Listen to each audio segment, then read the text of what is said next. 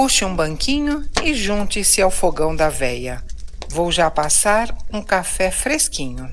Este podcast existe graças aos nossos apoiadores, que além de colocar lenha neste fogão, recebem boletins com causos inéditos e ouvem antecipadamente todo o nosso conteúdo.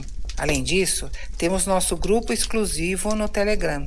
Se você gosta das histórias do nosso fogão, ajude este podcast a ter uma frequência cada vez maior em catarse.me barra Véia dos Causos. Tudo junto, minúsculo e sem acento. Esse link e todo o nosso conteúdo está na descrição do episódio. Agora vamos para a história.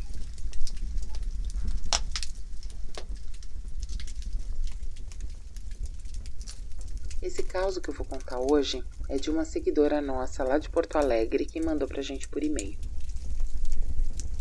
Eu moro sozinha no bairro Independência, em Porto Alegre. O edifício é daqueles mais antigos e eu sempre senti uma coisa diferente aqui dentro.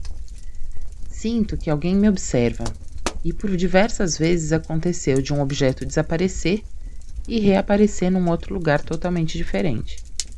Mas nunca tinha passado disso. Pelo menos até ontem. Pouco tempo atrás, eu aproveitei uma promoção na internet e comprei um desses aparelhos que realiza ações por comando de voz, sabe?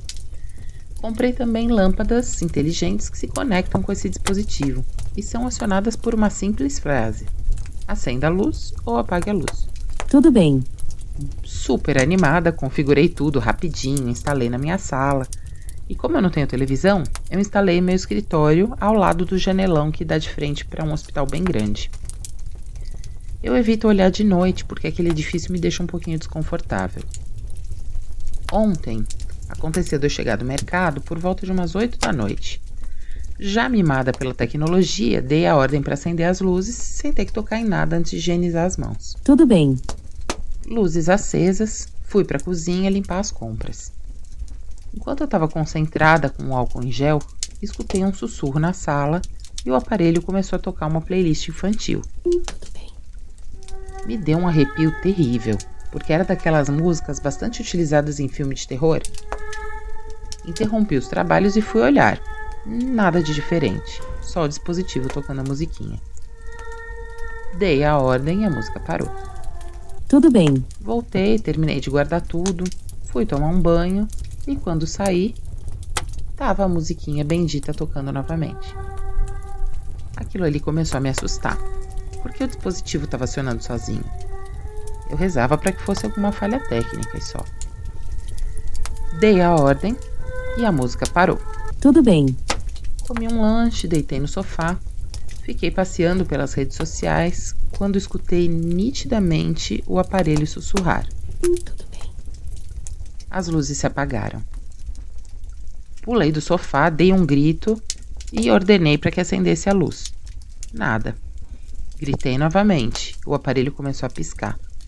Piscava, piscava, piscava sem parar. Não sei por que resolvi encarar a janela e, consequentemente, o hospital. Em cada uma das janelas do hospital tinha uma silhueta, todas praticamente idênticas, imóveis, como se estivessem me encarando. Eu corri para o meu quarto, acendi a luz, pulei para baixo do cobertor e rezei tudo que eu lembrava. Ainda escutei a musiquinha tocar novamente. Tomei coragem e fui novamente para a sala. Não olhei da janela dessa vez. Dei a ordem e a música parou. Consegui acender as luzes. Desliguei o aparelho.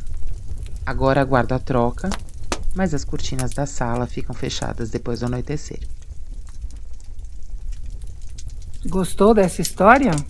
Compartilhe e comente marcando a véia em suas redes sociais. Ah, não esqueça de apoiar nosso projeto, tá?